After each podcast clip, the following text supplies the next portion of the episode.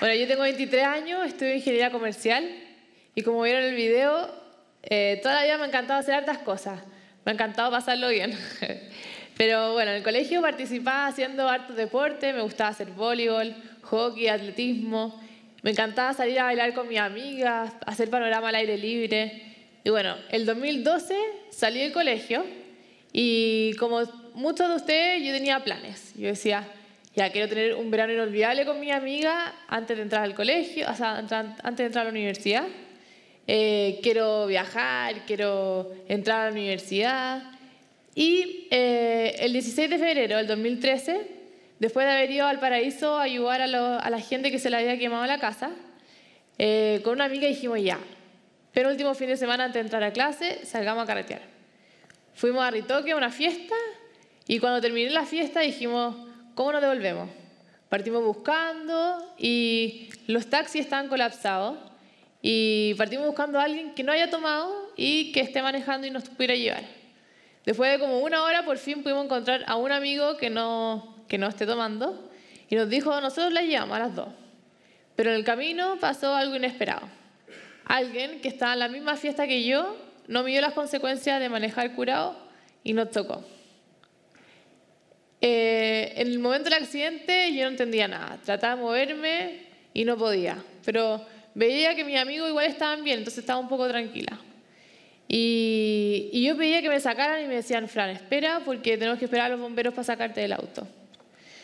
Y yo le dije a mi amigo, tranquilo, yo hace lo que me pasó, que inválida, le dije. Y me dice, no, no, tranquila. Y le dije, no, que inválida. Al día siguiente me despierto y estaba en la clínica y mi vida ya había cambiado. Ahí me di cuenta que, bueno, en ese minuto yo no podía hablar porque estaba conectada y lo único que podía hacer era pensar. Y yo pensé que yo tenía dos, dos opciones. La primera opción era aceptar mi condición y modificar los planes que yo tenía. O la segunda opción era cambiar totalmente mi vida y cambiar los planes que yo tenía pensado. Esa opción, la segunda, era la más fácil y era la que la mayoría de los, especialistas me recomendaban. Me decían, Fran, para de ser tan optimista, tienes que aceptar que tu vida cambió. Me decían que yo iba a tener que usar una silla que me llegara hasta el cuello, que me tenía que agarrar hasta el cuello, que no iba a poder ir a la universidad, que no iba a poder comer arroz. Y eso me encanta el sushi. que no iba a poder comer sola, que me iba a costar mucho bailar. Y yo miré al doctor y le dije, cuando me dijo todo eso, yo le dije, doctor, los milagros, los milagros existen. No me refería al milagro de que de un minuto para otro iba a caminar ni nada, sino que el milagro que mi familia, mis amigos y yo tuviéramos la fuerza de seguir adelante. Bueno, en realidad lo que me planteaban ellos era me sirvió mucho, porque me sirvió para tener fuerza de contradecirle todo lo que ellos me decían y demostrarle que yo sí podía, de que yo sí podía hacer lo que me proponía y comenzar mi rehabilitación con más fuerza. Por ejemplo, yo cuando el doctor me dijo que iba a tener que usar una silla de ruedas al cuello, yo le dije, yo soy súper pretenciosa, y le dije, doctor, en dos meses más se casa mi hermana y yo no quiero usar una silla de ruedas que me llegue hasta el cuello. Me dicen, sorry Fran, en buenas palabras me dijeron como, vaya a tener que usarla. A los dos meses fue el matrimonio de mi hermana y fui con esta misma silla de ruedas. O sea, ya con esfuerzo, kine, tal vez que no estaba tan tan bien, no sé, pero logré lo que me propuse. A los nueve meses fue el matrimonio de mi prima y estábamos en el matrimonio y yo sabía que esa noche iba a ir el doctor que me había dicho todo eso. Y dije, ya, esta noche es la noche para lucirme, así que eh, nadie me ayude. Me decían, Fran, ¿te ayuda? yo, no, no, yo puedo sola. Ya, para allá, para acá, sola. Y bailé toda la noche al lado del doctor, sola. Y le mostré que yo sí podía, que sí podía estar bailando en una silla que yo quería y lo logré. Bueno, sabía que estaba pasando por un momento difícil y se me venía un camino tremendo por delante, pero la vida nos pone a prueba. Y a mí me puso esta difícil prueba. Y es difícil pensar que estas cosas pasan de un minuto para otro, pero uno, tiene que saber que uno está preparado para poder superar las cosas. Pero ¿cómo seguir adelante cuando se te, se te presentan estos obstáculos? Lo más importante es saber que uno no está solo, que uno tiene ciertos pilares.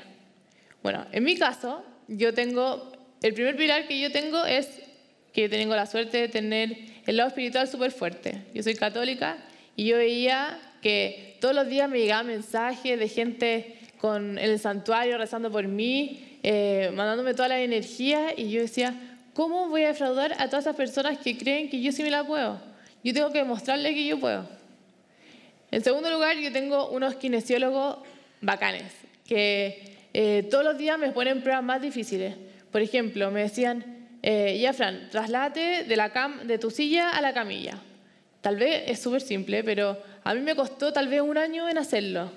Y, pero lo logré y cuando terminé me dicen, ya, bacán, pero ahora a manejar. Llevo años tratando de manejar, ahora por fin lo estoy logrando. Y tal vez que cuando esté manejando me digan, ya, buena, pero ahora haz tal cosa. O sea, ellos creen en mí. También tengo unas amigas incondicionales, que una amiga del colegio que han estado siempre ahí apoyándome, hemos viajado juntas y me ayudan a que mi vida sea lo más parecida a lo que era antes. Unos amigos de la U que hacen que mi vida sea más loca todavía. Bueno, y una familia que cree en mí, que eso es lo mejor de todo, que cree que yo sí voy a poder, que tal vez que para ellos es difícil dejarme sola, eh, dejarme ser independiente, pero creen que yo me la puedo y que yo sí voy a tener una vida más, más normal. Bueno, lo importante es saber que no todos vamos a tener los mismos pilares. Cada persona tiene que identificar sus propios pilares y que en los momentos de dificultad y uno quiera dejar votado, no, uno pide ayuda y ellos van a estar dispuestos ahí para ayudarte. Porque a pesar de todo, no todo es tan terrible. Por ejemplo, yo estaba de vacaciones con mi amiga en el norte y, y, con un grupo de amigos y de repente todos estaban cocinando en la cocina y yo no podía ayudar, entonces yo estaba esperando en la terraza. Y yo vi que en un puentecito había un rayo de sol y dije, ya, voy a tomar solcito y para no ser tan antisocial voy a ir marcha atrás. Partí marcha atrás, marcha atrás y tuve un problema.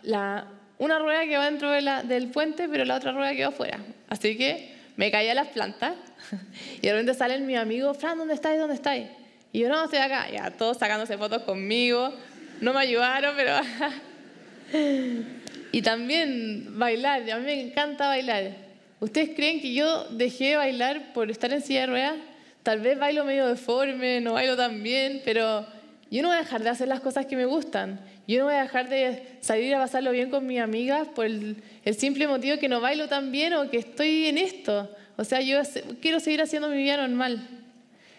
Y con esto yo no les quiero transmitir que hay que ser optimista y feliz cada minuto de la vida, porque no les voy a negar que de repente te dan ganas de dejar todo botado y que estoy chata y que no quiero seguir, pero hay que desafiarse uno mismo, hay que, hay que proponerse cosas y lograrlas, porque les juro que es demasiado rico lograr las cosas que uno quiere, tal vez demorándose un poco más, que te cueste un poco más, pero lograr lo que uno se propuso, tal vez no irnos por el camino más fácil, sino que demorarnos y lograr lo que uno se propone.